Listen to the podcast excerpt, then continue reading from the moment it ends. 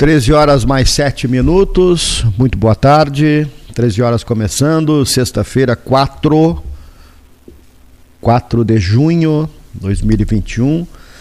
Temperatura, Leonir, 20, 19 graus. 19 graus nesse momento aqui na região central de Pelotas, deserta. Centro de Pelotas, deserto. Né? Todo mundo com a vida resolvida, né? Todo mundo com a bolso cheio, geladeira cheia, né? Povo, povo riquíssimo, povo sem necessidades, né? E o parquímetro está funcionando? Olha, puxa, me pegasse. Boa pergunta. É boa pergunta. Né? Deve estar, tá, né? Deve estar, tá, né? O que não pode funcionar é o comércio, né? Sim. Lamentavelmente, né? Tá é. Tem um vídeo circulando aí num episódio lamentável aí ontem, né? A vinícola Nardello, do seu Nardello, né? Mostra a inversão de valores que chegamos, né? Constrangedor, é simplesmente constrangedor. Só quem viu o episódio, quem assistiu o vídeo, o episódio, fica até envergonhado. É, assim como ficaram os próprios policiais que foram atender a, a, a demanda, né?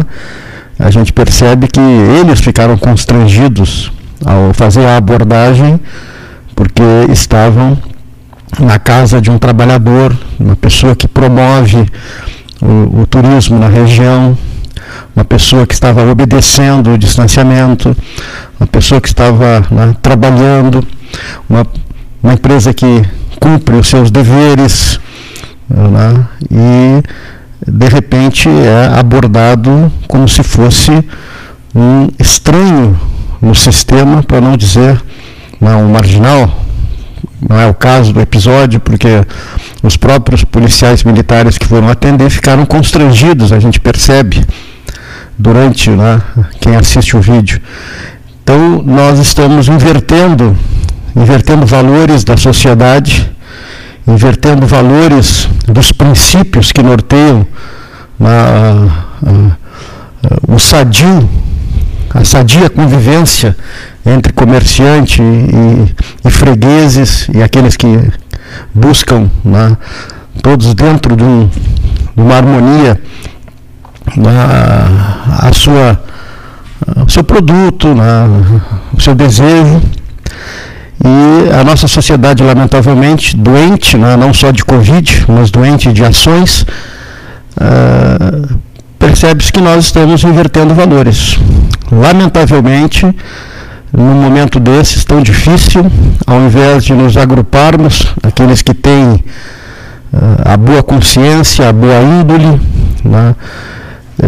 ao invés de nos agruparmos, nós ajudamos a nos dividir mais ainda. Então o comerciante passou a ser um mau exemplo, a ser visto né, pelo gestor público como um quase né, propagador do vírus da Covid. E a força pública, ao invés de estar servindo a segurança de quem paga regularmente os seus impostos, ela passa, essa força pública, a constranger o comerciante, o empresário, aquele que sustenta a economia e, ao fim e ao cabo, sustenta o próprio uh, policial, que também fica numa situação constrangedora.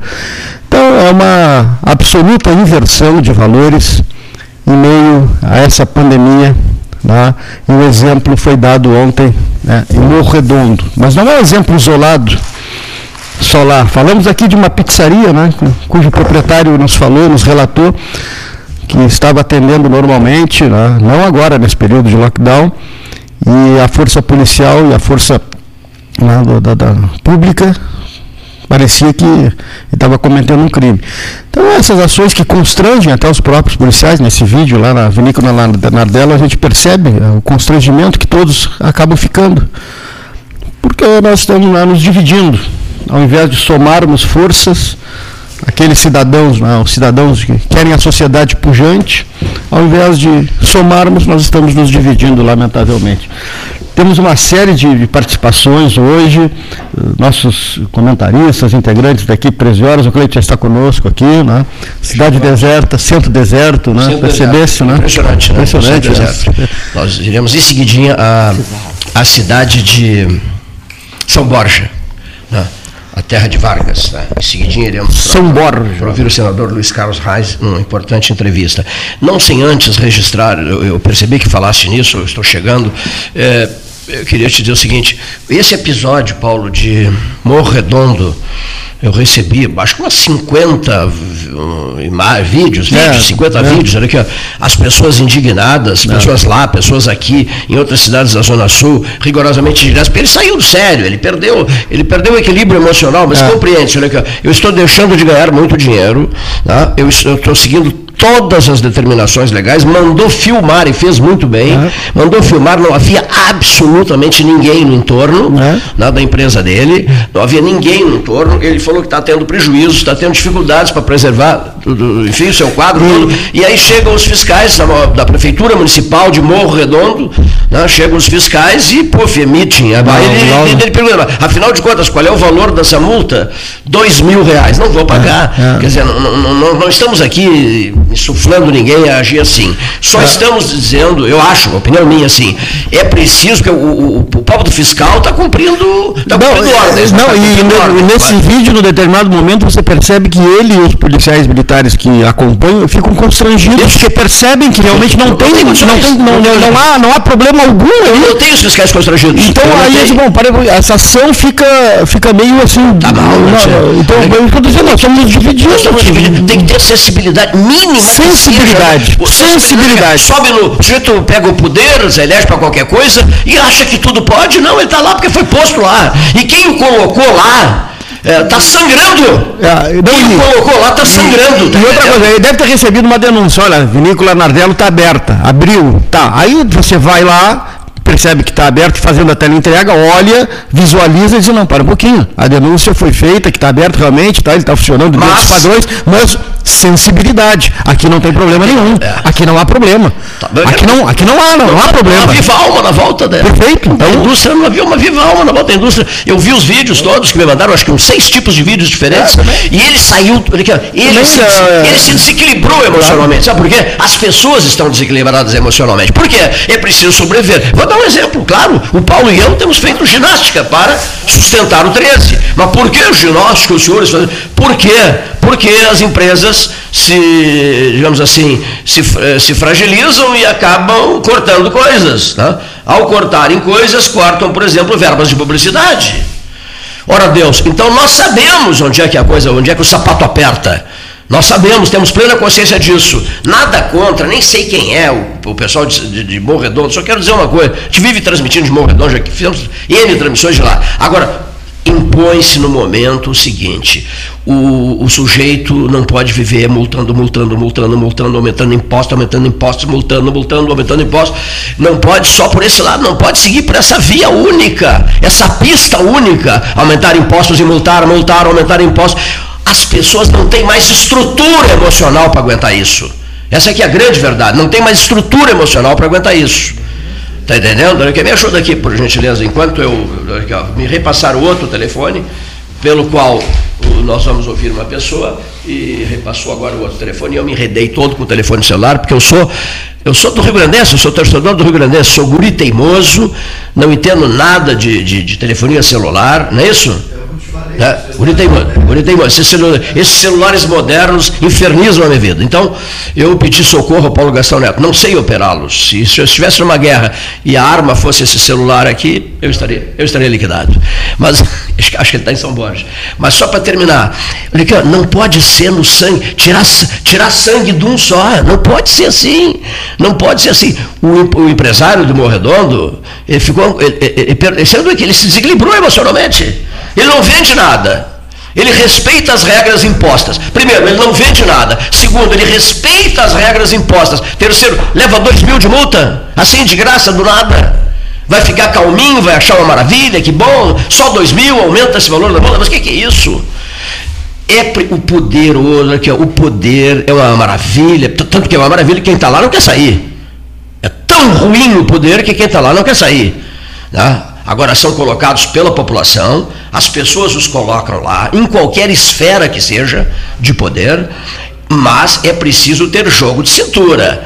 É preciso saber caminhar. É um tempo de areias movediças, ou não é? Pandemia no mundo inteiro, desemprego, empresas não vendem seus produtos, não conseguem comercialização dos seus produtos. Então está todo mundo caminhando sobre ovos. Todo mundo caminhando sobre areia movediça. De repente aparecem uns heróis aí de última hora, fazendo discursinho bonito e achando que estão agradando. Aparecem heróis fazendo discursinho bonitinho, bonitinho e achando que estão agradando. Uma barbaridade o ocorrido em Morro Redondo, com todo respeito, uma barbaridade. Não, uma barbaridade, porque são tempos extremamente delicados. Ou o sujeito aprende a caminhar em areias movediças, que é o mundo de hoje, ou o sujeito vai levar uma burdoada eleitoral extraordinária. Estou falando em relação a qualquer pessoa. Caso não tenha acessibilidade necessária para entender os dramas de empresários como esse industrial do, do, do, do município de, de, de Redondo, da Nardelo Vinhos, né? da Nardelo Vinhos. Bom, feito esse seu discurso, por gentileza, o senhor já falou demais para o seu tamanho, desça, desça do caixote, vá para o microfone, diante da mesa do Salão Amarelo, 13 horas, para ouvir um amigo seu que dará uma importante entrevista agora. Como é, como é, o nome dele? O nome dele é Luiz Carlos Heinz, é senador da República, um filho de São Borja, um ex-prefeito de São Borja. Boa tarde, amigo. É, boa tarde, Leito. Boa tarde, amigos ouvintes do 13 Horas. Prazer estar falando na Universidade de Pelotas, com Pelotas, com toda a Zona Sul. Prazer falar com vocês. Todo mundo diz assim, prezado senador Heinz, que tempos, que tempos, que tempos, né? Essa é a frase, é a frase que é a frase síntese, digamos assim, capaz de repassar o, capaz de repassar o sentimento das pessoas, né? Que tempos, senador, que tempos. Pois é, estamos agora com essa questão da CPI, né? da Covid, que é o assunto do momento no Brasil inteiro, bastante movimentado, eu faço parte, o único gaúcho que faz parte dessa comissão sou eu muitas informações diferentes do que a grande mídia brasileira tem colocado, Doido. Então, nós até gostaria de abordar com você fatos importantes, interessantes, que têm acontecido em cima de uma CPI totalmente política. Tem muitas coisas importantes que é, bom a gente trazer né, aos amigos aí da, da Zona Sul, do Rio Grande do Sul, Pelotas, toda a Zona Sul, para poder trazer as informações que nós estamos trabalhando nesse instante na CPI da pandemia. É muita coisa acontecendo, né, senador Reis? E muita notícia boa chegando também, né? Que de repente acabam, acabam sendo abafadas essas notícias, né? Primeiro, eh, um colega meu, Renan Randolph, aplica a tabela das mortes. Realmente nós podemos lamentar. 469 mil mortes é o último dado que nós temos de hoje. Mas também um dado extremamente importante, que nós temos 15 milhões 228.983 brasileiros salvos. Parabéns aos médicos que trabalharam, o pessoal das aos enfermeiros, enfermeiras, aos psicólogos, aos fisioterapeutas, aos laboratórios, né, aos, ao pessoal da farmácia bioquímica, enfim, é, muita, muita gente trabalha para que a gente possa ter essas pessoas salvas. Então vamos cumprimentar as pessoas que se salvaram através dos profissionais da saúde, em todos os cantos do Brasil fizeram a sua parte. E claro que nós lamentamos, sentimos, pesamos né, as pessoas que faleceram nessa pandemia. Então, é um ponto importante, são as pessoas salvas. Né? E outro ponto importante, também a mídia não, não, não está mostrando, o Brasil, até o dia de hoje, já liberou 102, quase 103 milhões de doses de vacinas para os estados e municípios já tínhamos aplicado, né, até o dia de ontem, no caso, 68 milhões 919 mil doses de vacinas aplicadas. Esses 69 milhões, é, Cleiton, é o quarto país no mundo em doses aplicadas. Primeiro é a China, segundo são os Estados Unidos, terceiro é a Índia e o Brasil vem em quarto lugar. É, na frente da, da Inglaterra, que até duas semanas atrás estava na nossa frente, na frente da Itália, da Alemanha, que são países que também vacinaram bastante, né? mas ah, o número de doses aplicadas no Brasil hoje é o quarto no mundo inteiro. Então, é um, uma questão importante. E mais ainda, o governo brasileiro, já comprou 662 milhões de doses de vacina. Isso quer dizer que já tem vacina garantida, isso é para vacinar três vezes a população brasileira, três vezes. Né? É, as vacinas são duas, duas doses, então nós precisamos de 440 milhões de doses, 420 milhões de doses, nós já temos vacina comprada, garantida, para vacinar três vezes a população brasileira. Também, também é um ponto importante para deixar os amigos de Pelotas e toda a Zona Sul do Rio Grande do Sul. O, o, o governo chegou a falar que em 2021 resolverá toda essa questão, não é, senador? Sim, toda a população será vacinada nesse ano. E um outro ponto importante que também não é comentado, o Ministério da Ciência e Tecnologia, o doutor Marcelo, né, que é o secretário executivo, é, e depois o ministro Marcos Pontes, tem um programa que, que o Ministério da Ciência através de universidades, está uh, já com 16 vacinas em andamento, vacinas brasileiras, Cleiton. É, e vários, várias universidades estão ligadas nesse fato. Então nós temos, por exemplo, a vacina mais adiantada é da USP em São Paulo, em Ribeirão Preto. Depois da USP nós temos uma vacina também no Instituto de Cardiologia de São Paulo, do Cadilo. E a terceira vacina mais adiantada é a vacina da Universidade Federal de Minas Gerais. Né? São três universidades que estão trabalhando esta vacina em outras universidades. Eu tinha conversado com o reitor da Universidade do Paraná, também do, da, aqui de Santa Catarina, que também está. Lamentamos que nenhuma universidade gaúcha esteja nesse rol dessas vacinas. Não se, não se candidataram, se enquadraram para poder fabricar a vacina. Mas as três mais adiantadas, USP São Paulo, Cardiologia São Paulo e UFR do Universidade Federal de Minas Gerais, questão de cinco ou seis meses, essas vacinas já estarão em condições de serem fabricadas comercialmente, entendeu? Já, já, já serão testadas, liberadas pela Anvisa, nós já intera fizemos a Anvisa interagir com essas três uh, vacinas, as três uh, universidades, que estão agilizando também o processo dentro da Anvisa, para que tão logo estejam prontas, possam ser. E aí é um ponto importante. Como nós temos cepa 1, cepa 2, essas, as cepas estão mudando, nós fabricando aqui no Brasil, tem condições também de fazer alguma adaptação. Esse também é um ponto importante, porque a fabricação, o estudo, enfim, está com cabeça certa dentro das nossas escolas, dentro das nossas universidades. Esse também é um ponto importante, que é bom a gente informar é, os ouvintes do 13 horas. E um outro assunto ele também que não comento. Só, só um pouquinho, senador, só um pouquinho. Senador, só um segundinho, me perdoe. É, Universidade Federal de Minas Gerais, é, o senhor falou. Quais são as outras duas? Santa Catarina? USP em São Paulo. Universidades. universidades é, em São Paulo. Sim. E o Instituto de Cardiologia, lá de, de, São Paulo também, São Paulo capital. Instituto. Essas são as três mais adiantadas. Tem outra em Santa, Universidade Federal de Santa Catarina, que já tem uma vacina. Tem uma quinta vacina na Universidade Federal de Minas de, do Paraná. Né, e tem outras universidades também né, nesse rol de, de, empresas que se, se candidataram e estão trabalhando na produção de vacinas. As três mais adiantadas, e até o final desse ano, seguramente, alguém dessas empresas estarão, já estarão, vamos assim, fabricando vacinas. Né? E eu tenho me empenhado muito também na questão das empresas, certo?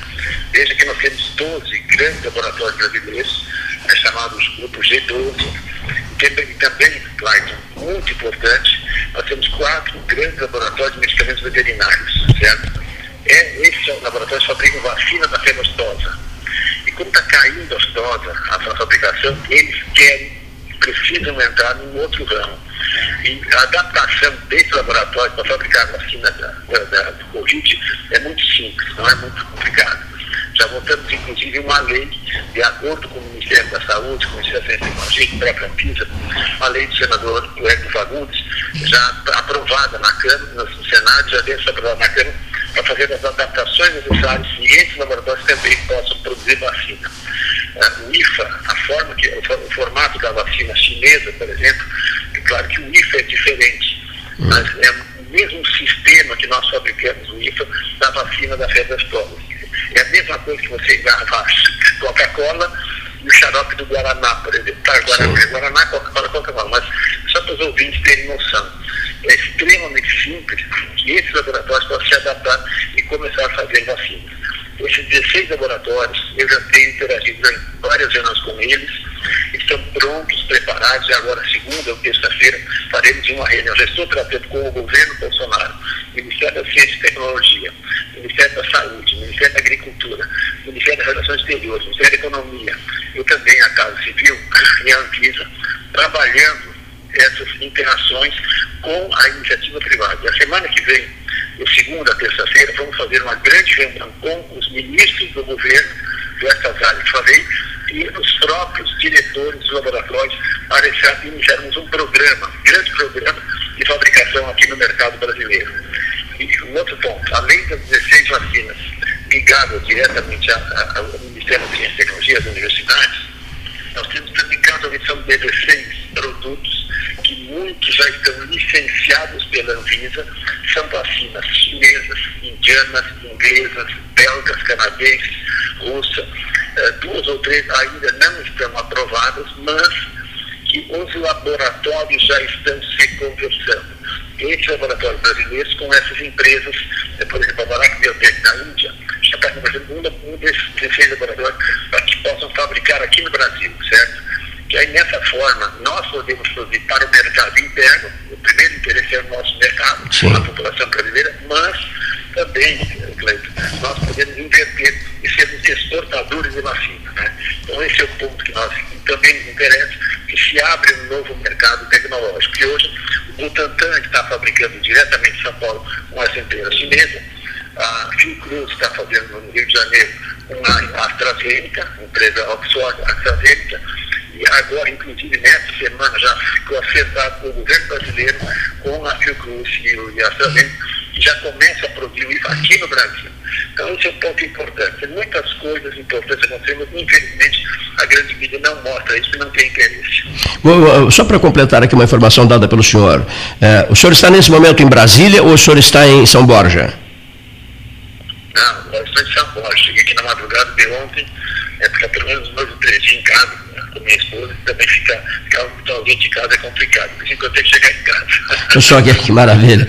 Ritmo alucinante. Não. Olha aqui, não esqueça de que, que dentro de um mês, mais ou menos, o senhor vai receber um convite nosso para fazermos uma geração de rádio Sebastião Ribeiro Neto e a Rede Sul Grandense de Rádio, nós aqui, Gastal e eu, Gastal daqui a pouquinho vai falar com o senhor, é, no, do Palácio do Catete. Vamos fazer um Palácio do Catete 13 horas. E nesse dia a sua presença será muito importante, porque nós vamos anunciar o início das operações voltadas para o Museu Getúlio Vargas, aí em São Borja, e para o Museu Oswaldo Aranha, lá no Ale Alegrete. A propósito, e não esqueça, eu preciso, eu preciso falar com o André Aranha, o embaixador brasileiro na Índia, só título de registro, né? porque nós queremos que ele venha também para o Palácio do Catete 13 horas. Não sei se será possível, em função da, da, missão diplomática dele na capital da Índia, mas de repente ele vai entrar pelo telefone, Nova Delhi Rio de Janeiro, conversando conosco, nós lá no Catete. O senhor sabe, o, o salão amarelo aqui é, lembra o, o, salão preferido de Vargas. O, o Getúlio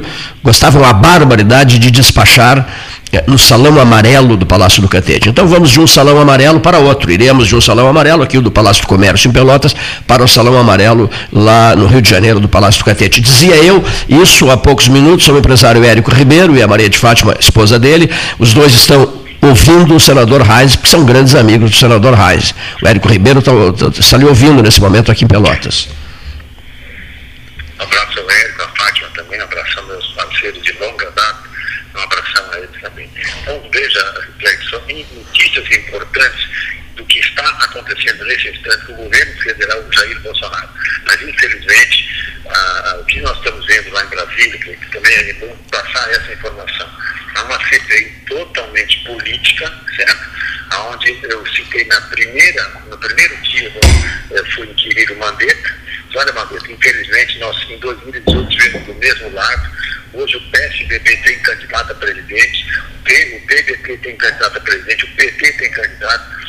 Esses P's todos já têm candidato, são oposição ao governo Bolsonaro. Se você seguramente vai estar com um desses P's, não sei aonde você vai estar junto, é, mas eu quero dizer que nós estivemos juntos em 2018 e vamos estar em frentes opostas em 2022. Então esse é o ponto importante para vocês entenderem que também tem interesses políticos nessa questão. Então, ah, exaltar apenas as mortes e criticar o governo pelas mortes é, não quer dizer né, o, o, que nós estamos efetivamente fazendo é, em, em, função da pandemia que está ocorrendo nesse instante no Brasil. Então, esses são pontos importantes. Criticam a falta de vacina, é, dá dois pontos também importantes que a gente tem debatido. A, a Fiocruz, a, a Fiocruz não, o Butantan disse que poderia entregar essas vacinas. O, seu, o Renan Calheiros, com seu pré-relatório já pronto, que uh, o Butantan poderia entregar para 54 milhões de dólares no mês de dezembro. Eu desmenti, né, quando Dimas Covas, presidente do Butantan, eu questionei aí, Dimas, você entregou a primeira documentação à Anvisa no dia 30 de novembro, o pedido da, do auxílio da, da liberação emergencial foi dia 13 de, não, 8 de janeiro, em duas semanas mais de como é que ele entregar 54 milhões de dólares se não tinha nem autorização da Anvisa? Então, desmente esse fato dessa forma. Da mesma forma, a, a, empresa Pfizer, que também disse que poderia entregar 3 ou 4 milhões de doses no mês de dezembro, né, e que não, não entregou, porque a mesma documentação da mesma forma também só entrou em janeiro no Ministério, na, na Anvisa. Não podia estar entregando vacina se não tinha a autorização da Anvisa, e a culpa não é da, da, do Ministério da Saúde ou da Anvisa, a culpa é da própria empresa que não tinha acertado. Então, veja, ele simplesmente, não é o que o Renan vai colocar no relatório, a realidade é essa, é, e não atrasou, a, não, atrasou a vacina, porque você vacina 50 milhões de pessoas em dezembro. Mentira. Sim. A primeira vacina no mundo foi aplicada na, na Inglaterra no dia 8 de dezembro, na fala do, do, do, do, do Dimas Covas, o próprio governador, o governador do estado de São Paulo, o Dória, disse ele, num vídeo foi exibido na CPI, que dia 15 de janeiro teremos a primeira vacina. Dia 15, ele disse ao Dória em São Paulo, que, que está patrocinando as vacinas em São Paulo. Como é que teria vacina para aplicar em 50 milhões de doses no mês de dezembro? Então, essas mentiras todas, nós estamos derrubando ela uma a uma, é, mas infelizmente a mídia não mostra isso, certo? E o massacre, massacre que, fizeram com a doutora Nícia semana passada, com a doutora Maíra na semana anterior, né? exaltando a, a outra moça que apareceu nessa semana também lá, na, lá no Senado, né? Complicação, mas é, felizmente a, a, o, né? o Conselho Federal de Medicina entrou duramente contra o senador Otto Alencar, que é médico, e também contra a própria CPI, na defesa da doutora Maíra, na defesa também da doutora Anícia Maducha. Senador, eu, eu, Gastal, por gentileza, o Paulo quer encaminhar duas ou três perguntas para o senhor em, em relação à a, CPI, e eu tenho mais algumas em relação a outras questões eh, políticas e, e econômicas né, eh, do país nesse momento, com, com, notícias, inclusive tão alentadoras, que, como o senhor bem disse, são pouco divulgadas. As boas notícias estão sendo relegadas a, ao plano secundário. Há um plano secundário. O Paulo Gastão Neto bate um papinho com o senhor, senador Luiz Carlos Reise. Boa tarde, senador. Não, Boa tarde, Paulo. Tudo uma, bom? Prazer. Igualmente. A questão eh, assim, objetiva em relação à, à comissão, à CPI, eu tenho acompanhado. Eh, me parece que ela desvia totalmente do objeto inicial de sua criação e isso não coloca ela própria, a comissão, numa situação em que eh, possa ser eh, desvirtuada e não atingir o seu objetivo. Ela tinha um objetivo e parece que eh, os debates são eh, totalmente diferentes. Infelizmente, Paulo, uh, o que eles querem é o que eu falei. Né? Eles querem desgastar o governo e mostrar os dados da forma que eles querem mostrar né? não é informação correta. Quando você fala em letalidade, é letalidade, daqui a pouco já falei mortalidade, quando não interessa, não falo, como eu vou mostrar novamente, o próprio senador não desmentindo, mas entrar no caso do governo do estado, do estado dele, porque ele ficou chateado, porque afinal ele fez uma live elogiando os médicos manauenses, eh, amapaenses, né? uma médica até foi colega de, de colégio dele, e depois dois médicos, aqui elogiando, mas qual é sistema que eles usam? O tratamento precoce, que está sendo demonizado na CPI, demonizado na CPI.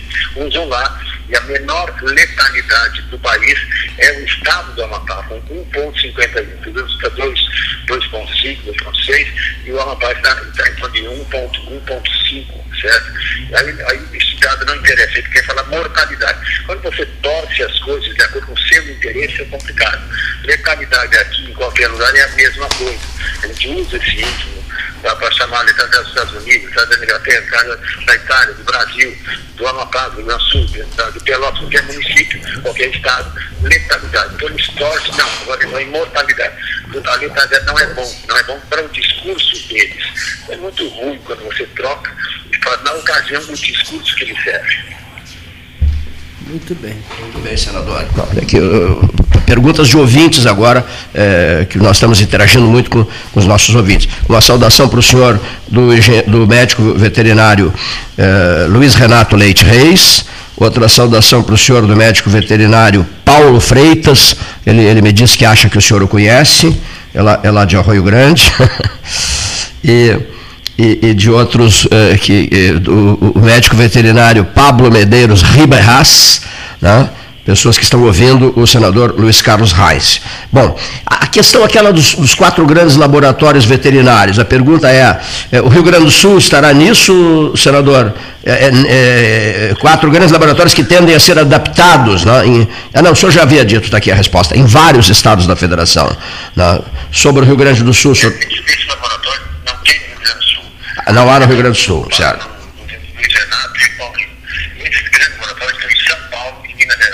Sim. Não, não tem aqui no Rio Grande do Sul. Então, eles estão, estão, são, esses quatro grandes estão lá, que já estão, já estão interagindo com as próprias empresas de vacina, porque eles querem, é, o Rio Grande do Sul, conseguimos na semana passada, ah. ficar livre de febre aftosa sem vacinação. Então, vai, vai pegando, vai perdendo o mercado. Santa Catarina já tinha, agora entrou o Paraná também. Então, isso é importante que caia a fabricação de vacinas fora, e aí abre um outro nicho para fabricar essas vacinas. Então, se adapta e tem a legislação me permite de fazer isso. Eu, só para vocês entenderem, Sim. eu não vou conversar vocês têm que conhecer. Não tenho orientação do Dr. Fernando Croix, aqui é o professor da, da PUC de Porto Alegre, né, que tem me orientado sobre ser um grande, laboratórios particulares, tem uma empresa nos Estados Unidos que, que trabalha na área tem interagido comigo e orientando sobre a questão dos laboratórios de medicamentos veterinários, os próprios de medicamentos humanos, certo? Como o Brasil pode se tornar um grande primeiro produtor de vacina, então ele está me ajudando, então a gente fala com segurança, com certeza, porque tem orientação de pessoas desse gabarito. E depois até o senhor poderá voltar a falar, voltar a falar sobre isso, né? É, que será realizado em São Paulo e em Minas Gerais. É, dentre outras perguntas aqui recebidas, senador Reis, que está falando diretamente de São Borja. É, o senhor falou USP, Universidade Federal de Minas Gerais e Instituto de Cardiologia de São Paulo, é, envolvidos nesse trabalho conjunto para que em cinco ou seis meses se tenha vacinas e que, vacinas nacionais que serão comercializadas no país. O senhor uh, acabou sur, uh, se surpreendeu muito com a ausência de, de universidades federais, senador? De outras? Quando eu peguei, a gente lamenta, não sei hum. eu trabalho dentro de Santa Maria, eu estudei em Porto Alegre, a URGS. A URGS, por exemplo, Porto Alegre, é o terceiro orçamento do Rio Grande do Sul. O primeiro orçamento do Sul é, do governo do Estado do Sul, segundo é Prefeitura de Porto Alegre e o terceiro é da URGS. Grande universidade, a UFPEL também é um grande orçamento, Santa Maria também é um grande orçamento, e poderiam estar trabalhando essas vacinas. Lamentamos que eles não estejam nessa linha, nesse instante, como essas outras universidades estão fazendo, é, que Minas é a primeira dessas universidades, a UFP é, é estadual, em São Paulo, né? Mas ok, fizemos, fizemos torcida que as nossas universidades também se encaminhem é, para, para produzir tecnologia. O senhor citou eh, Santa Maria e Porto Alegre, né? O FSM e URGS. E a própria UFPEL, em Pelotas também podia trabalhar esse assunto. A FURG, sim, a FURG também, Rio Grande? A Universidade Federal de Rio Grande, né? Poderia também, né? Sim, Rio Grande, tem outra em Porto Alegre também, Universidade Federal tem... E ciências médicas? a Faculdade Federal de Ciências Médicas, né? Isso mesmo, que foi comandada, é, era comandada uh, por, por, por um, pelo Carlos, doutor Carlos, que depois uh, virou ministro da Saúde do Fernando Henrique, né? Lembra? O, o tem um branco agora. Carlos, Carlos César de Albuquerque, que também foi prefeito de Barra do Ribeiro. Senador, uma outra pergunta. É, o, o, seu partido né, já está com os olhos postos em 2022? Já estamos trabalhando. O recado ao Paulinho, lá do Arroio Grande, meu amigo, em todas as minhas campanhas de deputado, agora senador, e já começa a preparar aí para vamos trabalhar juntos. Um pré, já sou pré-candidato do Partido Progressista. Um abraço ao Érico, dona Fátima, ao meu amigo Fetter Júnior, aí, os nossos vereadores progressistas, começam a se preparar. E hoje já estamos trabalhando sim como pré-candidato do nosso partido, né, para quem possa concorrer, colocar o nosso nome à disposição do Rio Grande do Sul. Já tínhamos esse interesse em 2018, não deu, e agora vamos de novo em 2022 como pré-candidatos ao governo do Estado do Rio Grande do Sul. Perfeito. O senhor é pré-candidato, está comunicando aqui no 13 Horas que é pré-candidato do Partido Progressista. Pela primeira vez para a Zona Sul aí. É mesmo, é? Olha aqui, olha, olha a manchete do dia, viu? Pela primeira vez ele está fazendo esse anúncio. É pré-candidato ao governo do Rio Grande do Sul. Tá? Tá? É pré-candidato ao cargo. Deixa eu dizer outra coisa. Ah. Outra notícia importante. Nós já falamos algumas vezes sobre a Lagoa Mirim. Certo, isso mesmo. Esta semana já recebi a pré-proposta da empresa DPA, que está fazendo uma proposta para o governo brasileiro, para que ela mesmo possa fazer a, a dragagem da Lagoa Mirim com a Lagoa dos Pacos, entendeu? Ligar o norte, nordeste do Uruguai com o sul do Rio Grande do Sul, através da Lagoa Mirim, Lagoa dos Pacos. Então, a proposta eu recebi né, esta semana da DPA, e ainda não conversei com o governo, com o Tarcísio, o nosso secretário nacional dos portos, e vou tratar esse assunto a partir de segunda-feira. Recebi foi quinta-feira a proposta. Mas também falo em primeira mão que o João Acácio, que é o dono da empresa, ficou de fazer essa proposta já temos uma proposta para fazer a dragagem pela iniciativa privada e seria, seria uh, a primeira obra privada da América Latina, primeira hidrovia privada, privada com pedágio, como nós temos, por exemplo, a estrada que liga Rio Grande, Porto Pelotas em direção a Porto Alegre, entendeu? Estrada com pedágio, né, que uma hidrovia com pedágio. Então, essa proposta está sendo concluída e apresentada também ao governo federal da hidrovia da nossa Lagoa Mirim. Olha só, hein? Outra manchete, hoje é o dia das boas manchetes, hein? É, dragagem, né? primeira hidrovia privada. Né? envolvendo a nossa Lagoa Mirim. Eu, eu, vou, eu, vou, eu aproveito o ensejo, estou lendo, inclusive, um, o último livro dele, porque eu estou escrevendo sobre ele. Eu estou escrevendo sobre Manuel Luiz de Souza Viana que dirigia a agência da Lagoa Mirim, que era uma pessoa respeitadíssima no Rio Grande do Sul, em todo o Uruguai, e juntos estivemos em reuniões importantíssimas na Fundação Getúlio Vargas, com o Simon. Leal, então presidente da FGV, no Rio de Janeiro. Era a paixão da vida dele, essa Lagoa Mirim. E, e, e o tema hidrovia, meu Deus, eu fico imaginando o Manuel Luiz de Souza Viana, que era grande amigo nosso, eh, se pudesse ouvir a sua fala agora, senador Reis, aí, aí de São Borja.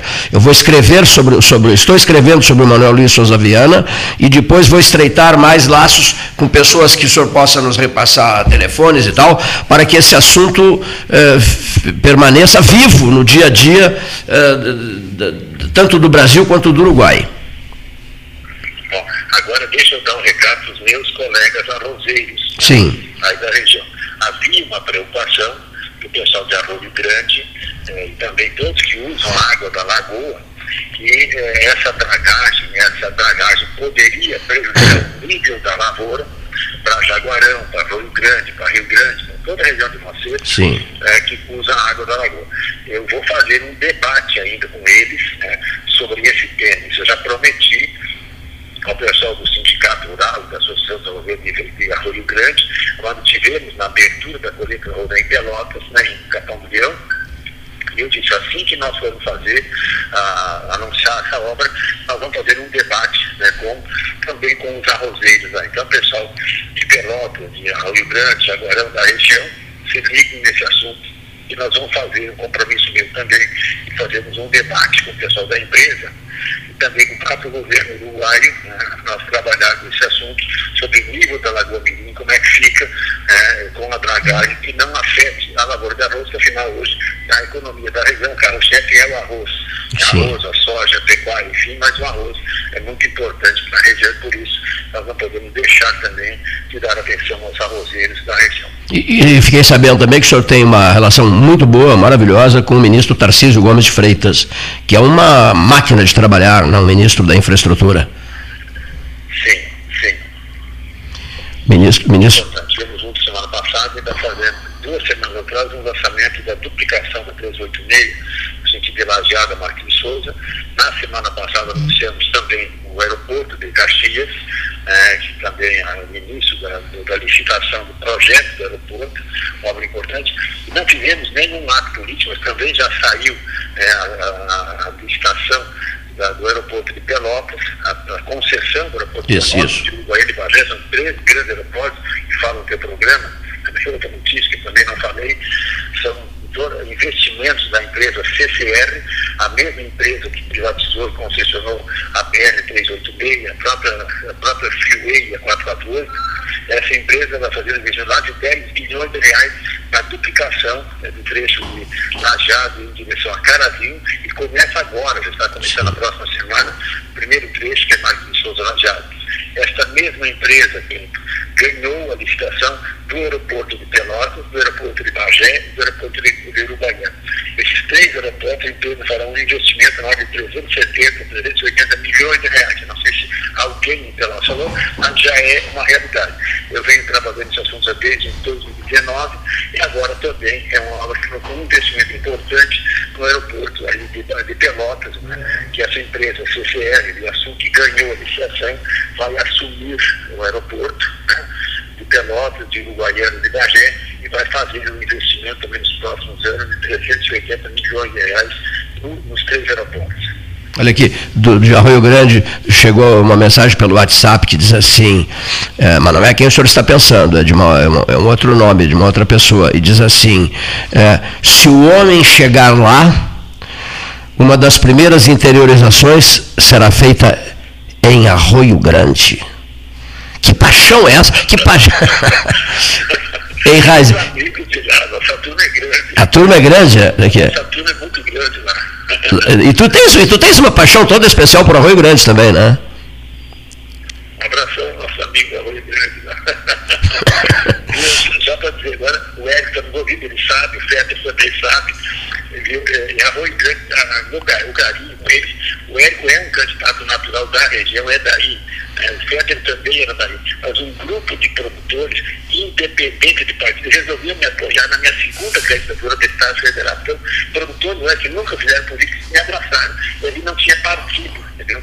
Eles fizeram campanha para dar os votos que eu precisava. Então, sempre fiz uma boa votação, o Érico também fez boa votação, o Érico e o Érico eram mais partidários, e naquele instante, eh, o pessoal que me abraçava era o pessoal dos produtores rurais, arrozeiros, pecuaristas, agricultores, enfim, que me ajudavam. Sempre, sempre me ajudaram. Então, que eles querem essa canonização, que eu tenho um grande compromisso com eles, porque me ajudaram mesmo na minha segunda eleição é, a deputado federal, mesmo tendo FEP, tendo o próprio EP, que são da região. Né? Então, os arrozeiros me abraçaram e nós temos uma excelente relação de muitos anos. Bom, para fechar a conversa, é, o senhor evidentemente acompanhou isso tudo e deve saber muitas coisas que, não, que não, não no momento ainda não, não seja. É, Gastal, por favor, o assunto Gastal é, é, é expert, olha aqui, ó. É, celulose. Né? Arroio Grande poderá ser um dia um endereço importantíssimo de uma fábrica de celulose ligada à CMPC Guaíba. Confere, senador. Confere. Esse assunto, esse assunto, Cleiton, como a hidrovia é o primeiro passo para que possa explodir a celulose, no, a, a, planta de eucalipto no Uruguai, madeira no Uruguai, tem uma área de um milhão de hectares entre soja e, e madeira, mas está sendo explorada, é no norte e nordeste do Uruguai, e com isso também ativa a nossa parte do Rio Grande do Sul. Essa parte ficou esquecida depois que nós perdemos aquela planta, a planta celulose que seria na, na Pelotas, e a Rio Grande, entendeu? Aquele projeto foi abandonado e aquela área está sendo utilizada nesse instante uma planta de pedras de madeira que ainda nós não conseguimos fechar.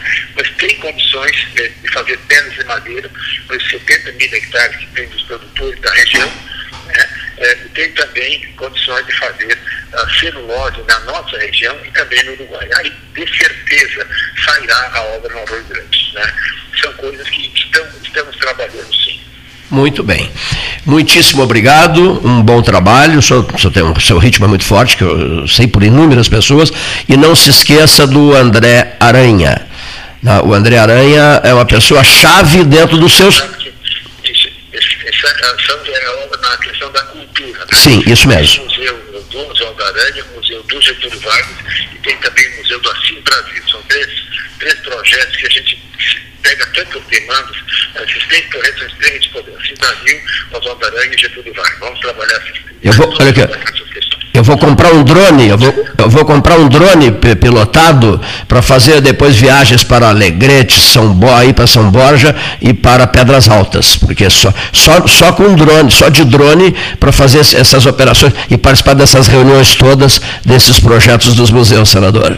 Vamos levar isso, vamos, vamos levar. Foi um grande prazer falar com você, com o Gassala aí, com os amigos do 13 horas. Prazer, um abraço para vocês. Um abraço, bom trabalho, senador. Senador Luiz Carlos Reis senador Luiz Carlos Reis, conversando com a turma do 13. Olha aqui, há um comentário muitíssimo interessante, mas muitíssimo interessante, que nós temos aqui, que foi repassado há minutos, pelo comentarista, né, Paulo Gastão Neto? Pelo comentarista Álvaro Lousada, o médico, o doutor Álvaro Lousada. Um tema que está despertando, digamos assim, muito interesse, porque as pessoas estão preocupadas. O, o, com o que, que as pessoas estão preocupadas?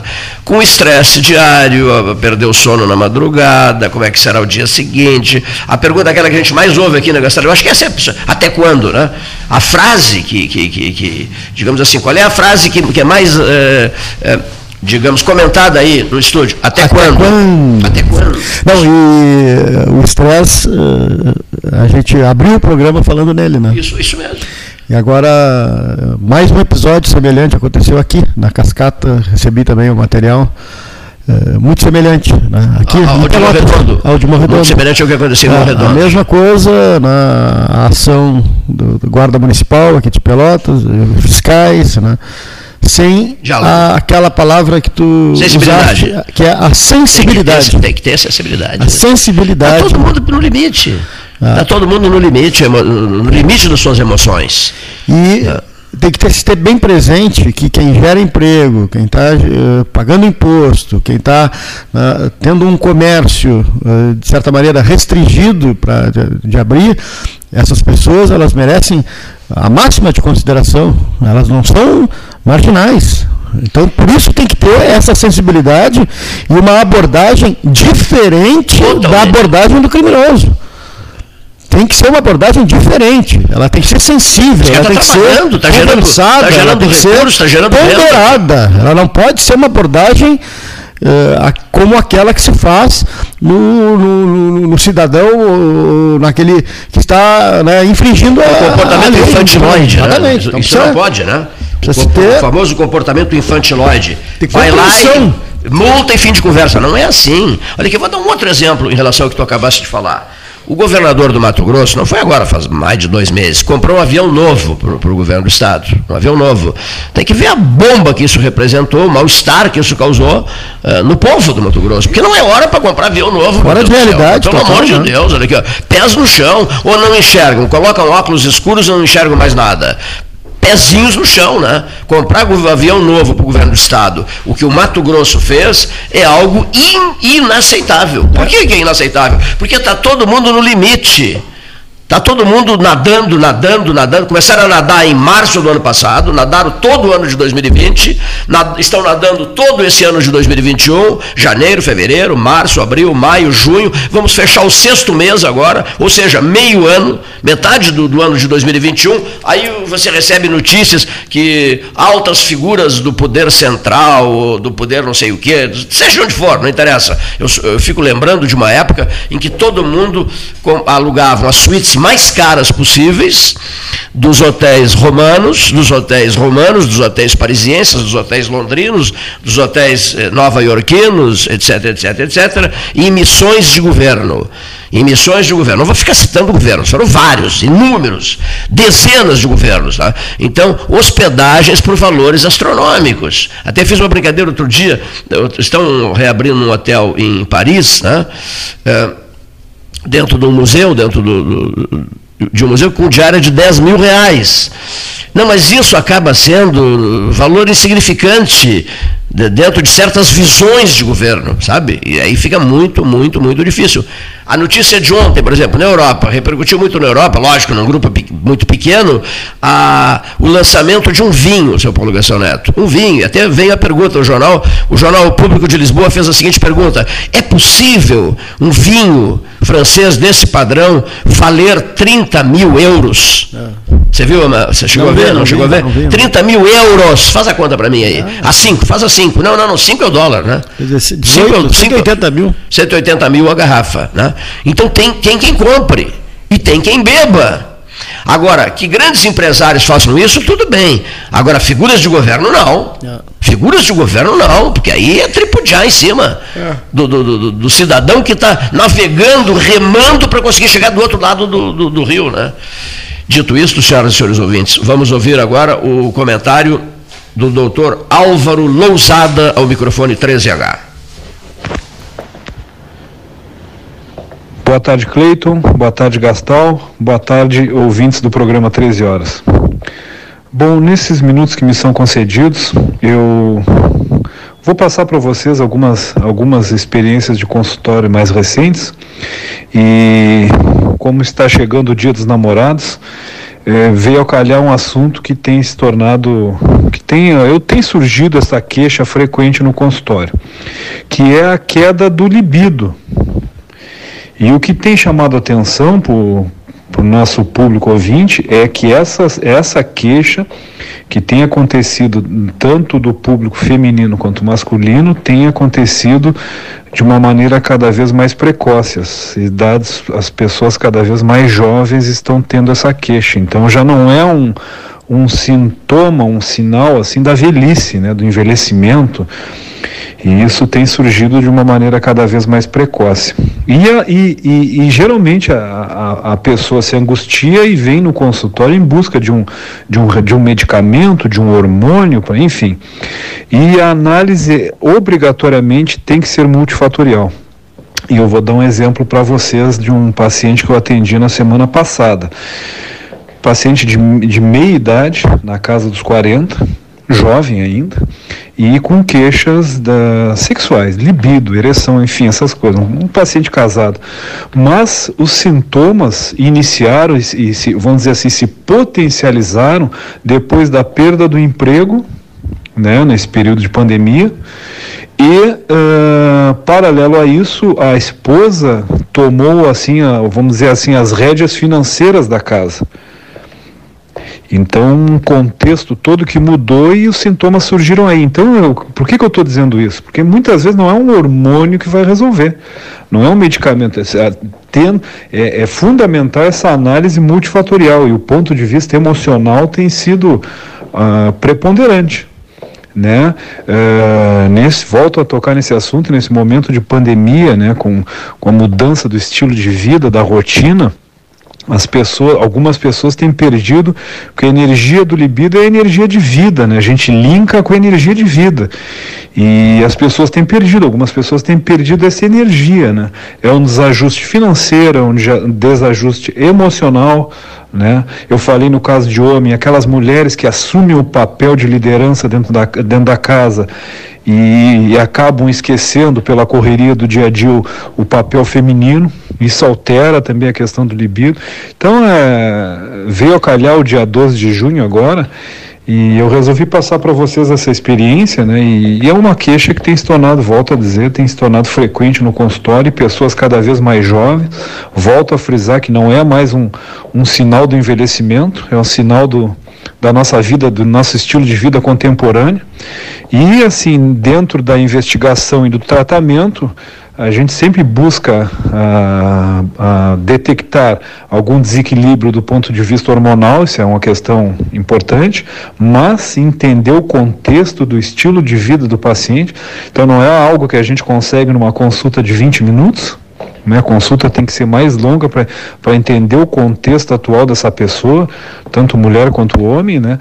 e tentar trabalhar de, em várias frentes porque realmente é um sintoma que, apesar de não combinar com alguma doença grave, na maioria dos casos, traz um desajuste emocional muito importante. E a gente sabe que o estresse emocional, de uma maneira crônica, é gatilho para o surgimento de outras doenças. Então, isso tem que ser tratado e de uma maneira, de, com muita atenção, buscando a normalidade, né? Porque esse é um é, um, é uma questão que nós devemos ter ao longo da vida e, e não tem idade para a gente manter essa energia. Né? Então isso tem que ser trabalhado de uma maneira bem uh, responsável. Era, um, era algo meio ilustrativo para esse início de final de semana. Enfim, é, resolvi passar essa experiência que tem surgido com frequência no, no nosso trabalho médico do dia a dia. Era isso então. Uma, uma boa tarde para ti, Cleiton, uma boa tarde, Gastal, e uma boa tarde para os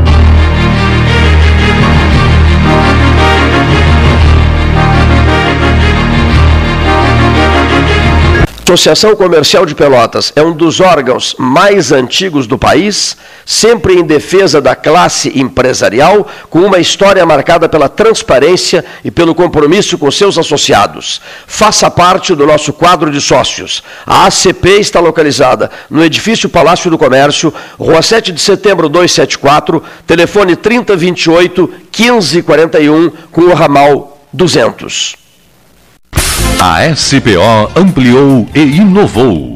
Há 40 anos prestando serviços em arquitetura e construção. Agora também é consultoria imobiliária especializada.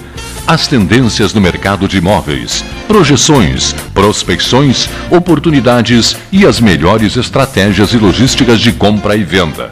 Mande um WhatsApp para 53 98117 8685 ou ligue para 53 3028 9944 e converse com a equipe SPO.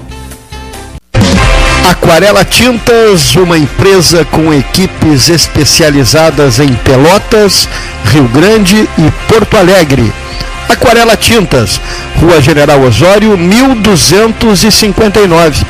Telefone 3225 5000 e também na Avenida Dom Pedro I, telefone 3281 1714 Aquarela Tintas.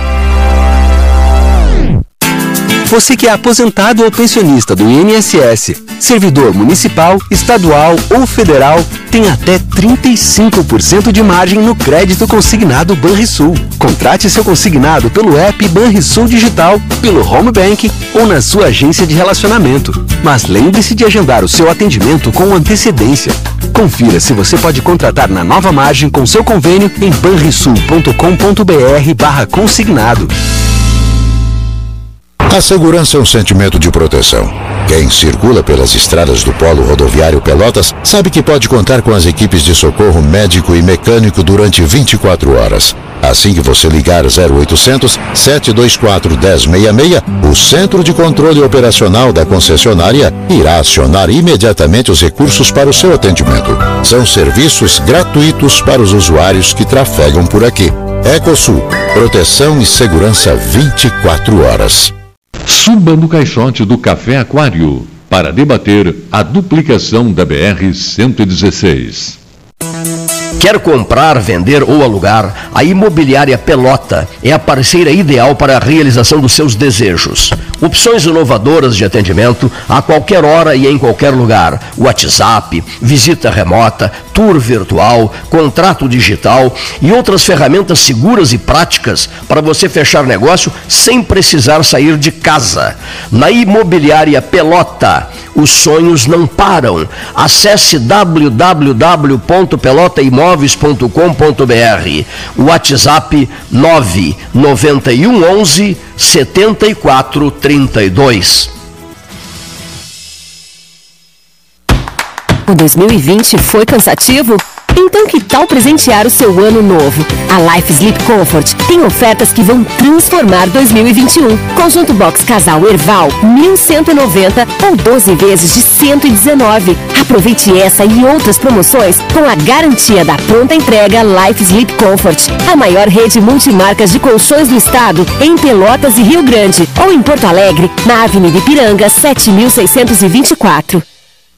Genovese Vinhos, Delicateces, produtos de marca, a qualidade de sempre.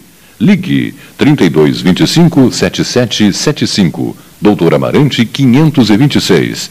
Visite a sua Genovese Vinhos. Ferragem Sanches, Barros Cassal 16, Arial. Fone 3228 4188. De segunda a sábado, das 8 às 12 e das 13h30 às 18h30. Material hidráulico, material elétrico, tintas, vernizes, tinners, máquinas serra mármore, furadeiras, cimento cola e ferragem em geral. Ferragem Sanches, Barros Cassal 16, Arial.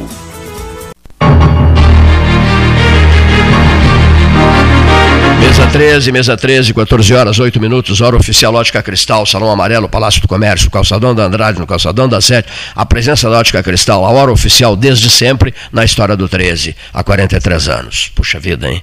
43 anos com a hora oficial da Ótica Cristal. Na Genovese Vinhos, capeletes espetaculares. Você já sabe, o fim de semana. Vem o que, que tem de feriado aí? Dia dos Namorados também, não? Agora no domingo, é isso? Sábado, dia dos namorados, olha aqui. 12 de junho, capeletes de primeiríssima qualidade e aqueles vinhos maravilhosos de várias eh, origens, né? sul-africanos, portugueses, franceses, italianos, alemães, argentinos, chilenos, produzidos na região da Serra, produzidos aqui na região da Campanha, azeites da nossa região da Campanha, N marcas de azeites de primeiríssima grandeza na região da Campanha. Isso tudo, é, isso tudo digamos assim, está tá diretamente ligado a Genovese e vinhos. Eu, eu, eu, eu, quero deixar um pedido aqui. Alô, senhor veterinário, me ajude, olha aqui, ó. vamos ver se, se, se isso funciona. Vamos ver se isso funciona, olha aqui, ó. se não vejamos. É, Chama-se Francisca, uma cachorra que estava morrendo lá no me ajuda o local a descobrir, meu querido, na Sanga Funda. A cachorra estava morrendo na Sanga Funda. Eu fui avisado, né, consegui uma senhora que, que, que, se interessou, dona Neuza Rocha da Silva, adotou a cachorra no dia 13 de março de 2021. 13 de março, aniversário, oitavo ano da eleição do Papa Francisco. Então eu pedi a dona Neuza que a cachorra se chamasse Francisca. Então ela foi batizada com o nome de Francisca, etc, etc, etc. Só que a cachorra precisa a cachorra precisa é, de um veterinário para, para ser castrada, é isso? Para ser castrada. Um veterinário, por favor, é um pedido do 13 horas. Eu quero, dessa forma, agradecer a dona Neuza Rocha da Silva pelas atenções dela com a mesa 13 horas. Atendeu na hora, pegou o carro dela, foi, foi a. Sanga Funda, às vezes, que eu, eu sem caneta, às vezes escapam nomes, assim, eu tenho dificuldade. É, tem, é, Nessa, o pós-Covid deixou sequelas. Ah, aproveitando, já, já, já. Pode fechar essa porta aqui? Poderia fechar essa porta. Já, já aproveito para dizer: deixa sim sequelas. De, sabia que deixa sequelas? Deixa sequelas, deixa, deixa sequelas. Deixa sequelas de uma sonolência estranha, deixa sequelas de algumas dificuldades em determinados momentos de memorização, que é um problema que eu nunca tive. Eu guardo, eu guardo datas, dias, sabe, eu, a hora que aconteceu, etc, etc. Eu, tenho, eu guardo tudo, tenho tudo mentalizadíssimo. Mas às vezes não é que, eu, que isso escape, não escapa. Daqui a pouco eu volto tudo de novo. Mas em determinados momentos há um estranho ruído. É, como eu, há pouco o ouvinte deve ter percebido que eu fui citar, até te pedir, por favor, local, aí tu me disseste Sanga Funda. Não, eu sei, conheço a Sanga Funda, etc, tudo, tudo. O pessoal da nossa carne é lá da Sanga Funda, mas às vezes dá um branco. Puxa o nome, aí não vem o nome Sanga Funda. E aí eu, come, eu me chateio comigo mesmo. Nunca foi assim. Não sei se é uma sequela ou não. Olha, meu velho, 36 dias né, é, com oxigênio, sem saber quando é que vai terminar é, esse calvário, é, não é fácil, viu? Mexe com a estrutura emocional de qualquer um. Aí você encerra, sai desse, desse inferno em vida, aconteceu comigo, é, e aí o que, que você pensa? Vou te confessar o que, que eu penso nas minhas horas de recolhimento, que eu posso pensar um pouco, eu não dá nem tempo de pensar, tantas são as tarefas eu, já vai começar a primavera, prosseguir a primavera, estação vida, Pelotas Verde, frutífera multicolorida. Reunião imediata agora no decorrer da próxima semana. Depois eu conto. Mas voltando, eu penso assim, bom, depois desse sofrimento todo, dessas dificuldades todas eh, que foram enfrentadas pelo Neif por ti, o Neif teve o mesmo problema, viveu o mesmo drama lá na beneficência portuguesa, eu quero que tu, eu conversando comigo, eu quero que tu sejas mais impositivo nas tuas falas, sem, sem ferir ninguém, mas mais impositivo, porque coisas que estão paradas, sabe aqueles toco de arroio de, de enchente que vai tranca na beira do rio, na lado direito, depois atravessa o rio, tranca do lado esquerdo, chamam de pau de enchente, né? Vai trancando, assim, se enredando, se enredando com vegeta na vegetação, aquelas coisas, aquelas coisas que não andam, tá entendendo? Então você deve ser, deverá ser, deve ser a partir de agora, até para agradecer pela recuperação da saúde, mais impositivo e pesado se necessário, mas sem guardar rancores nem nada, pesado se necessário. Isso eu estou fazendo. Se isso estiver incomodando muito alguém, a qualquer pessoa, que essa pessoa venha para cá bater um papinho conosco aqui e tal. Né? Mas por que você está tão chateado comigo? Por isso, porque eu sinto você é, enrolando, enrolando, passando a conversa, passando a conversa. Quais são os seus propósitos? Vou perguntar eu, né? o Cleiton vai perguntar. O que, é que você quer? O que, é que você quer mais da cidade? Me diga. O que, é que você quer mais da cidade? Quer dizer, a cidade é, para você, uma cidade dormitório? ou não? O que, é que você quer mais da cidade? Pregadores de ocasião. Aos pregadores de ocasião, que são tantos, né, eu vou enfiar o facão no, no toco, não. É, é no toco, para dizer assim, dá uma, um alerta. Né? O que, é que você quer? O que, é que o senhor quer mais dessa cidade? O que, é que você quer dessa cidade? O que, é que o senhor quer de nós? Qual a boa notícia que o senhor se dispõe a trazer a nós? Né? São perguntas que eu, que, eu, que eu quero, as claras formular, encaminhar educadamente, oferecendo um chá sul-africano antes, e os bem casados e os, e os, Como é que chama o outro ovo? Os ovos moles, aqueles, os ovos moles portugueses, enfim atrações portuguesas, cidades irmãs. Falando em atrações portuguesas, Centro Português, 1 de dezembro, vem aí o dia do, do, do, da bacalhoada, arroz de bacalhau, imperdível do Centro Português. Agora em seguida, depois eu falo. Muito obrigado, Jonas Cavalcante Júnior, pela compreensão. Ele trabalha é, em ações voltadas para a terceira idade, um novo residencial, geriátrico, anos dourados. Trabalho muito interessante que o Jonas Cavalcante Júnior faz. Estará na próxima segunda-feira conosco, no início no início do 13 horas.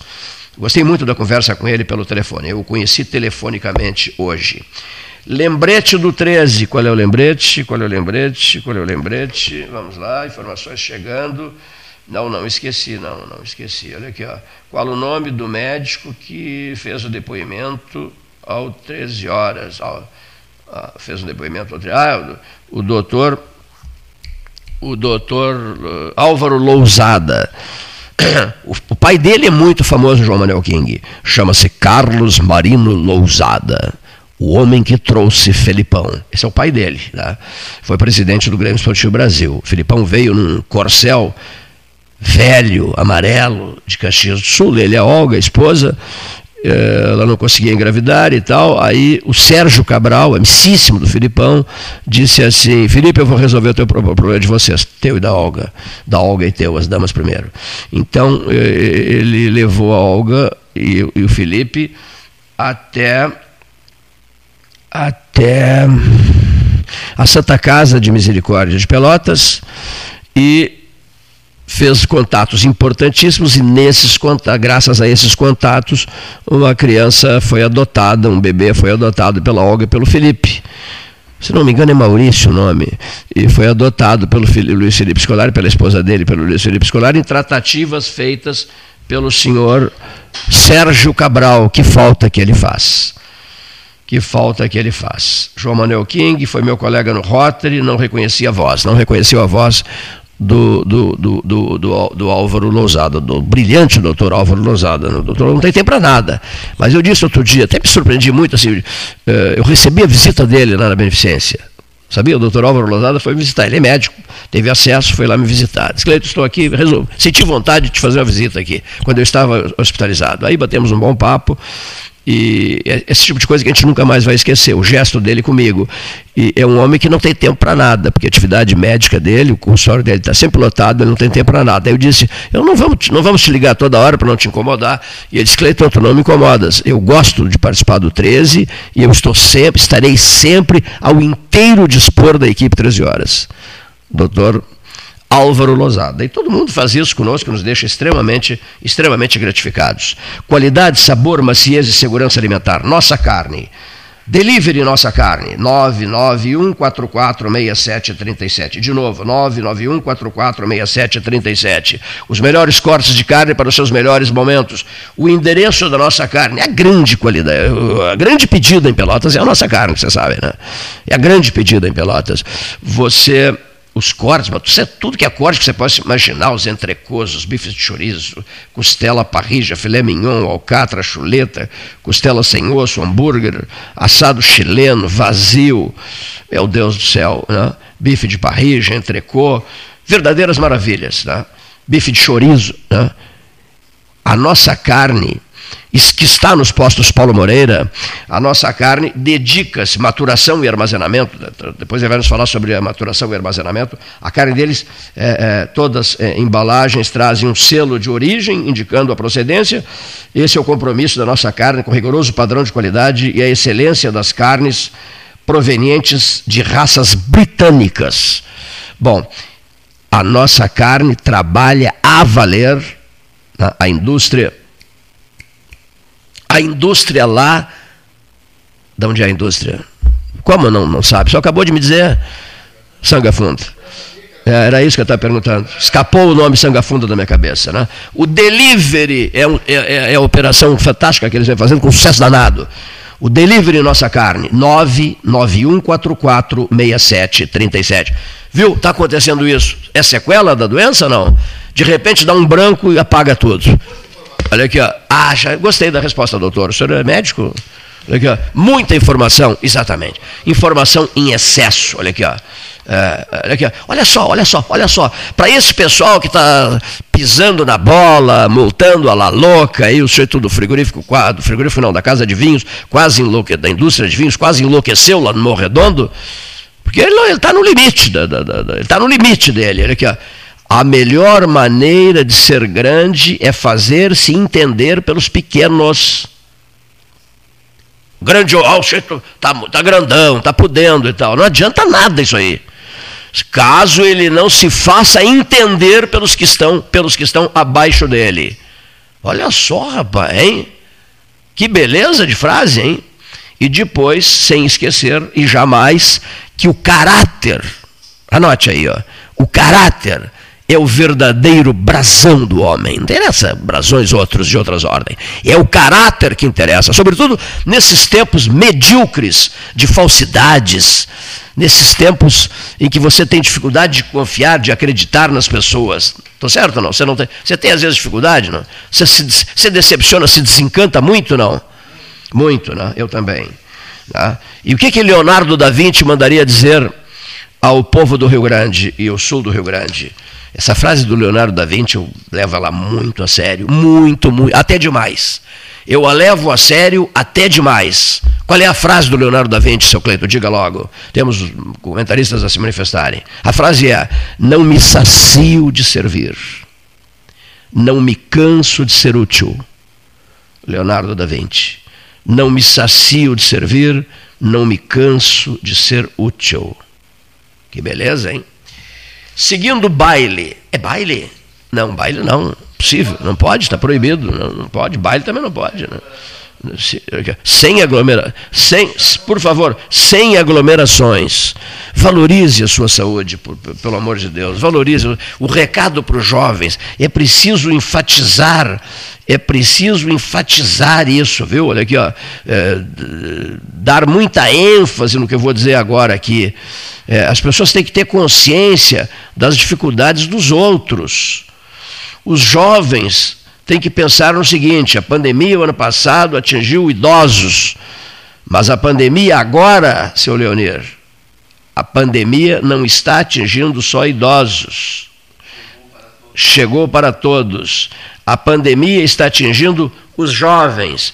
Os jovens têm que ter um cuidado todo especial, porque eles se acham os imperadores do mundo, que tudo podem e que tudo sabem. Eu já fui jovem. O sujeito acha que tudo pode e que tudo sabe.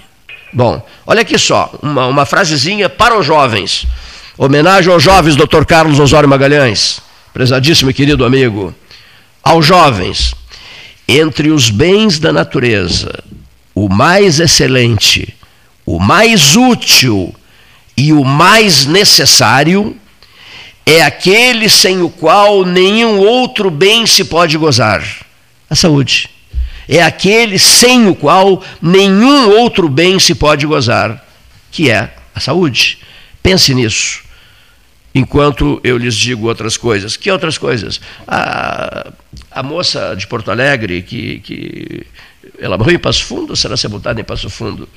A, a cantora gaúcha, como é o nome da cantora gaúcha? Que eu... Berenice, Berenice Azambuja, né? Berenice Azambuja né? faleceu 60, 69, 59, não, 69 ou 59? 69. Ela morreu em Porto Alegre?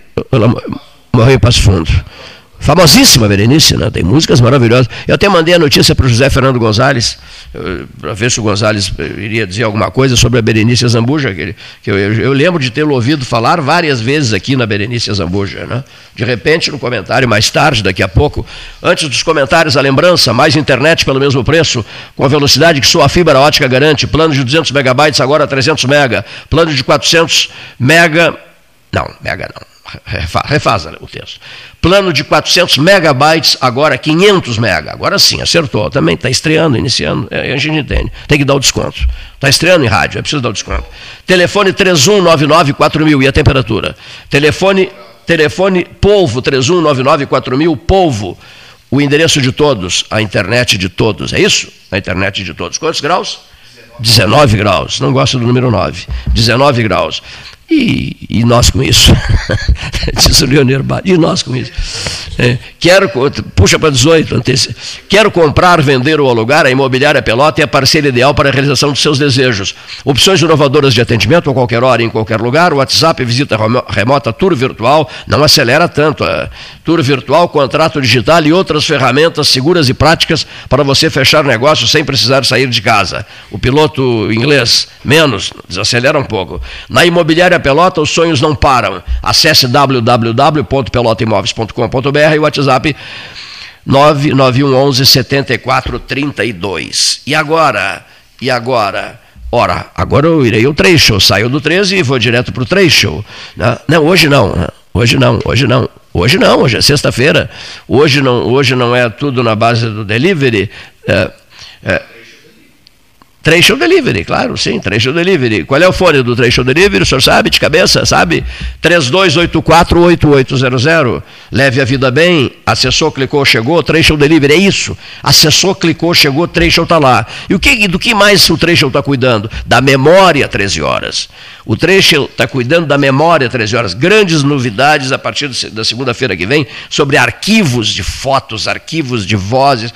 O arquivo dos últimos 43 anos é a seleção de textos que, que, que será feita. Eu até fiquei assustado quando me falaram que já há mais de 250 textos, que já há mais de 250 textos Está, eu estou no ar, está tudo combinado para segunda-feira, às 13 horas. Olha aqui, ó, é, então, eu, eu, eu, eu, eu fiquei impressionado quando eles me passaram a informação de que há mais de 250 textos à disposição para a montagem uh, da primeira publicação uh, Memória 13H. Memória 13H.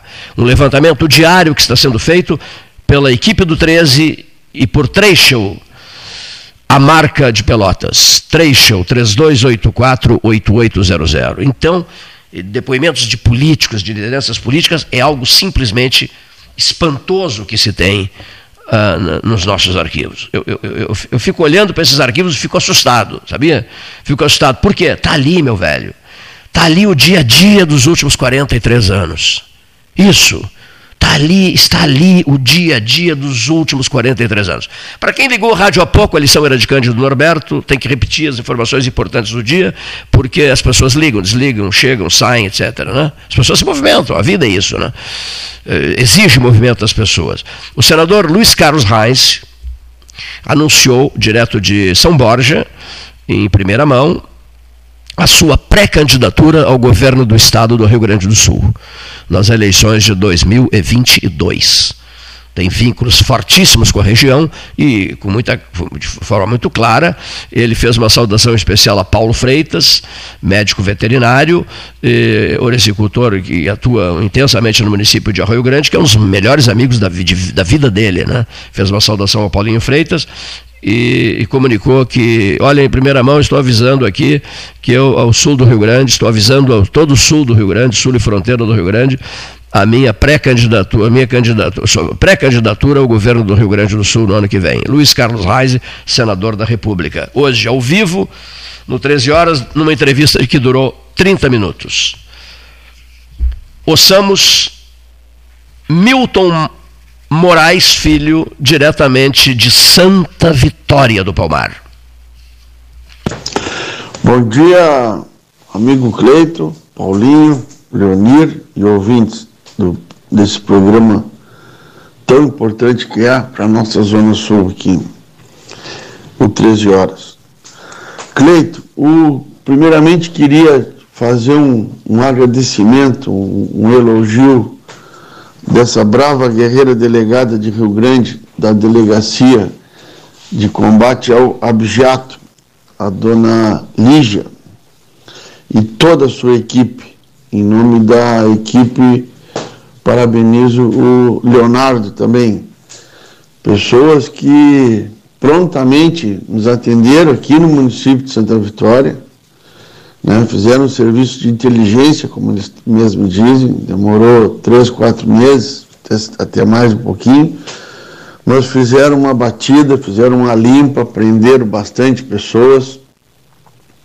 E diz que, que essa operação segue ainda. Então, queria agradecer toda essa operação, porque eu, foi uma mega operação, bastante policiais envolvidos, até helicóptero envolvido na operação. O segundo assunto, Cleito, é falar dos lockdown. O município de Santa Vitória está na segunda vez em lockdown. E Pelotas também está em lockdown. E eu acho que os prefeitos e os governadores não estão se atendo à parte financeira das empresas ou do comércio, o mal que isso aí está tá causando. Uh, pena que eles, que eles não vivem isso aí, pena que eles não vivem isso aí. Então eles determinam lockdown, acho que não uh, epidemiologicamente não deve trazer grandes efeitos de me melhora, visto que daqui a pouco, quando libera, desconcentra, que é questão de educação do povo, coisa que o nosso povo não tem. Então eu, eu na condição, se eu fosse prefeito, eu só diria que nós, a prefeitura, a cidade teria X leitos e que o povo se, se educasse, não se aglomerasse pronto. Não, estão puxando para eles um problema financeiro do comércio. E isso está triste. A gente anda por Pelotas e vê o que, que tem de coisa fechada, restaurantes, lojas. Mas é, é, por enquanto, é isso aí, Cleiton. Um grande abraço para vocês e estou sempre às ordens. E volto a elogiar a atitude dessa delegacia de combate ao objeto da cidade de Rio Grande, que atinge Rio Grande, Santa Vitória, Chuí, São José do Norte. Temos que fortalecer essa delegacia e esse pessoal, principalmente o pessoal, munir eles com melhores estruturas físicas e eu gostaria de falar também o terceiro item, que eu já ia me esquecendo, da, da Copa América. Eu sou, votei no Bolsonaro, sou bolsonarista, sou fã desse governo, principalmente dessa ministra da Agricultura, que alavancou a exportação de carne, de arroz, de soja, de milho. Hoje o Brasil está entre os maiores exportadores de grão e o maior exportador de carne do mundo. Maior exportador. Ultrapassamos a, a, a bandeira, a bandeira que, que se custou a ter isso aí que esse efeito da, de fazer a Copa América aqui, sou totalmente contra isso. Isso que eu gosto de futebol, já gostei muito mais. Depois de 7 a 1 desliguei da seleção brasileira. E, mas eu acho uma, uma coisa completamente errada trazer a Copa América aqui para o Brasil no meio de uma pandemia. Quer dizer, mais gente entrando, mais gente circulando, gente de outros outros locais, outros países, poderão trazer novas cepas e por aí vai. Então acho um absurdo isso aí, acho um absurdo isso aí. Como bem esses dias o Paulinho estava dizendo, mas quem é, quem é contra a Copa América é contra o Campeonato Brasileiro. Sou, também sou totalmente contra isso.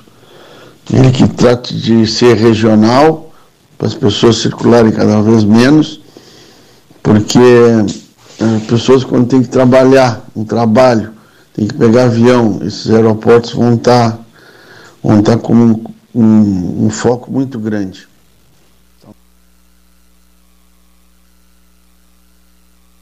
Muitíssimo obrigado, Santa Vitória do Palmar, prezado Milton, conversando conosco, Milton Moraes Filho, e que em breve nos fará uma visita aqui, o Bocha nos fará uma visita especial aqui ao Salão Amarelo. Ele adora o 13 Horas. E, e somos muito amigos, ele tem grandes amigos em Pelotas, grandes amigos em Pelotas. Ouçamos agora o nosso comentarista. Olha que eu estava com saudade do Silvio chegar, não estava falando mais, será que está brabo, está chateado conosco por alguma razão? Olha aqui, ó. Silvio Chaigar ao microfone 13. 13H. Uau, o maior especialista em pudim de laranja que Pelotas já conheceu em mais de 200 anos.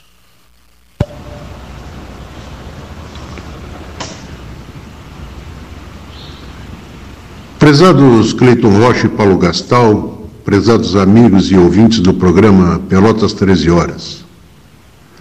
São muitos os comentários e correspondências que tenho acessado referentes ao estado de isolamento e restrições a que estamos todos submetidos, sendo que a maioria deles, sob o meu ponto de vista, é claro, tentam enfatizar a liberdade de circulação e acesso a atividades econômicas e de ócio como as mais prejudicadas nesse período de contenção das proximidades, que podem, por diferentes fatores, incrementar o número de contágios e mortes devido à baixa imunização da população em geral. Do ponto de vista sociológico, a cidade, assim como a família, a escola, o Estado, a economia, a propriedade, a ideologia e a utopia, são criações humanas e, portanto, instituições sociais e que foram inventadas pelo homem em busca de segurança nos lembremos que as cidades eram moradas, mas também justamente em busca da liberdade, da solidariedade, da justiça social e do bem-estar dos indivíduos e da sociedade, transcendendo a realidade empírica alcançada naquele momento ou em cada momento. O que estou dizendo é que a complexidade da vida sedentária e, portanto, citadina e urbana tomou a cidade autoprotetora, desprotegida e à mercê das armadilhas cotidianas que se diversificaram e se multiplicaram, como, como aquelas diante das quais Macabea, em seu sonho, na hora da estrela de Clarice Lispector, sucumbiram irremediavelmente. Max Weber concebe a cidade como instrumento-chave para uma vida entre pares cidadãos iguais, com os mesmos direitos e deveres, já que diante da lei cidadãos não se distinguem entre si e não se considera que a sociedade é desigual, injusta, excludente e que gera violência. Entendo que os gestores públicos, cientes da necessidade de aumentar o grau de imunização da população diante do aumento significativo de contágios e que aumentará com o inverno que já bate à porta, está procurando ganhar tempo para que cheguem mais vacinas e que diminua a pressão no sistema de saúde pública como um todo. Se essa é a questão, não vejo contraditório em mais um fim de semana prolongado devido às restrições. O que não podemos esquecer é que não existe pacto pela paz quando a cidade se nega a si mesmo e a exclusão se propaga pelos outros. Mais uma vez, obrigado por esse espaço. Bom fim de semana prolongado a todos e que tudo isso seja realmente verdadeiro.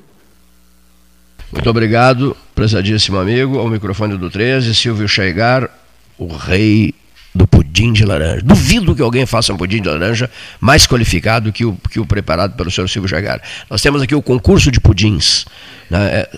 Num determinado período, era o pudim por dia, lembra? O Silvio não tem de sistema delivery?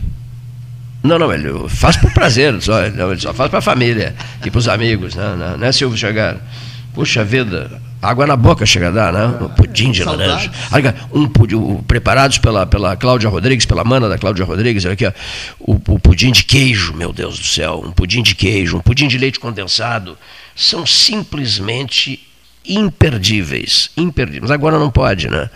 Tem que ter mil e um cuidados, todo mundo tem que ter mil e um cuidados. Já, o senhor já falou tanto, vamos ouvir. Vamos ouvir o Sebastião Ribeiro Neto, o homem que está assumindo um cargo importante na GERT, Associação Gaúcha de Emissoras de Rádio e Televisão, diretoria de integração da GERT, preside a Rede Sul-Grandense de Rádio Sul e Fronteira, um grande amigo nosso, parceiro de jornadas memoráveis pela Rádio Liberdade de Canguçu, Cultura Bagé e Cultura Santana do Livramento, a terra do ouro de Santana, um dos melhores azeites do Rio Grande. Boa tarde, Cleiton. Boa tarde, ouvintes e amigos do 13. Preocupante a situação da nossa região. 2.959 casos de infectados pelo corona. 69 óbitos nos últimos sete dias. Preocupante a situação. De quem é a culpa? Aglomerações, principalmente nos bancos, e mais uma vez o comércio pagando a conta um comércio que, bem sabemos, mantém todos os cuidados e onde estabelece e limita o número de pessoas a solicitar os pedidos, enfim. Tive segunda-feira com o prefeito de Canguçu, presidente da Zona Sul, Vinícius Pegorário, e ele me dizia: Olha, está muito difícil, porque é festa, é festas aqui, festas ali, o próprio poder público é, não tem mais condições de controlar tantas e tantas reuniões, enfim. Ele está bastante preocupado, como todos nós estamos preocupados. É uma complicadíssima para a nossa a Zona Sul, para a nossa metade sul. De qualquer forma, vamos ter fé e esperança. E agora? E agora parece que estão querendo culpar o futebol. A Copa América tem gente se opondo que ela aconteça no Brasil. Por amor de Deus. Tantos jogos realizados, os campeonatos todos transcorrendo sem nenhum problema, com todos os cuidados e a, a Copa não pode. Dez seleções, dez grupos, dados separados por índio. Não resta dúvida que, no meu entendimento, é apenas uma questão política. O governo federal apoiou a Comebol no Brasil e agora a oposição toda é contra. Poderia ser contra, e poderíamos ser contra se não tivéssemos os campeonatos acontecendo normalmente mas todos acontecem. É, Americana, Libertadores, enfim, todos os jogos com integração entre países. Então, essa questão de não termos a Copa é uma questão, no meu entendimento, não de questão meramente política. Um abraço ao meu querido amigo Cleiton Rocha, aos ouvintes. Tenho acompanhado, estive viajando e agora estaremos novamente na linha de frente na região Canguçu, Santana do Livramento, onde iremos na próxima semana. Tem o amigo Cleito colocou a respeito do azeite. O azeite de Canguçu, bem obrigado, o verde louro. Mas ontem o Cleito levantava a questão também marcas produzidas lá na fronteira. Vamos trazer, Cleiton, todas essas informações. Um abraço aos ouvintes e vamos continuar rezando para que a vacina continue e continue com grande quantidade imunizando a população. Acho que este é o único caminho que temos que seguir, é o único caminho que resolverá de uma vez por todas a questão da pandemia que tanto afeta e afetou o Brasil e o mundo. Boa tarde.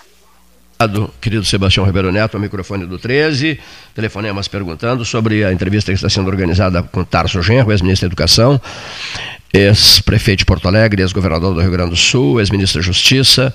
Nos próximos dias teremos aqui Tarso Genro, tá? o homem que recepcionou a turma do 13, quando o 13, o aniversário histórico do 13, e um grande amigo da casa, o ex-governador Tarso Genro. Jornalista Raul Ferreira, ao microfone do 13. Boa tarde, Cleiton Rocha. Boa tarde, caríssimo Paulo Gastal. Eu sei que eu estou falando numa sexta-feira em que a Zona Sul está dividida, em que sete prefeitos de 18, ou aliás, de 25, decidiram pela anormalidade de movimentar suas cidades é, em plena pandemia em pleno é, perigo que, que todo mundo passa ao se movimentar numa cidade é, como Pelotas, por exemplo, que tivemos anteontem 200, 315 casos, quase um caso por mil habitantes em 24 horas. Nesse sentido, eu parabenizo a prefeita eh, Paula Mascarenhas pela sua decisiva e de, decidida eh, posição de fechar os, os, o, fechar o comércio, fechar o máximo possível para preservar a vida das pessoas. Eu acho que nessa questão da Covid, é, tanto os administradores públicos como a população têm uma responsabilidade dividida. A gente sabe, por exemplo, que em Londres, aliás, a toda a Inglaterra ficou quatro meses, aliás, três meses em lockdown, três meses fazendo vacina e parada em lockdown. Claro, eles têm condições econômicas para tal. Não, não se justifica fazer isso uh, aqui na, na região sul, que tiveram pós-Covid, que tiveram uh, um, um, problema posterior à doença.